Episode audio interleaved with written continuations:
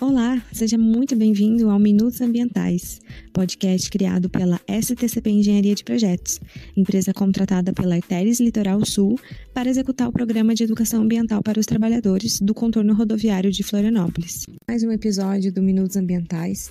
Hoje vamos tratar de um tema de fundamental importância sobre câncer de mama e câncer de próstata. O câncer de mama, infelizmente, é uma das doenças que mais mata mulheres no Brasil e é o mais frequente entre as mulheres.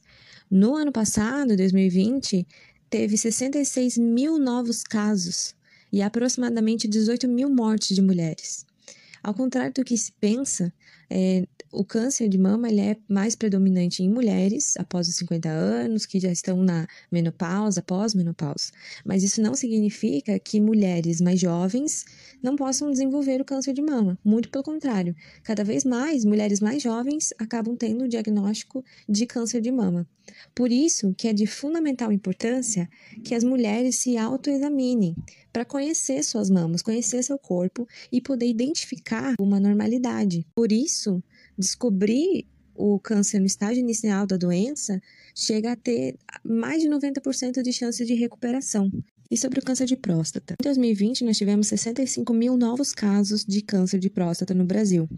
Um a cada seis homens tem câncer de próstata. Apesar de ser uma doença super comum entre os homens, muitos preferem não conversar sobre esse assunto. E, infelizmente, o preconceito é o que mais atrapalha o diagnóstico e a conscientização dos homens. Por esse motivo que muitos homens optam por realizar somente o exame PSA, antígeno prostático específico, que é feito pela coleta de sangue e rastreia se o homem tem algum tipo de câncer maligno ou benigno.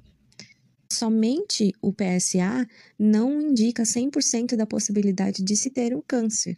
Por isso que é extremamente importante que o homem faça sim o exame de toque retal com seu médico. Porque o câncer de próstata muitas vezes é sintomático. Então, quando o homem acaba por descobrir, o câncer já está avançado, diminuindo as chances de cura e de tratamentos que sejam menos invasivos. A nossa equipe deixa lembrete para que você, homem, mulher, faça seus exames anualmente, procure sempre um médico, Faça exercícios físicos, prevenção, tanto para o câncer de mama quanto de próstata.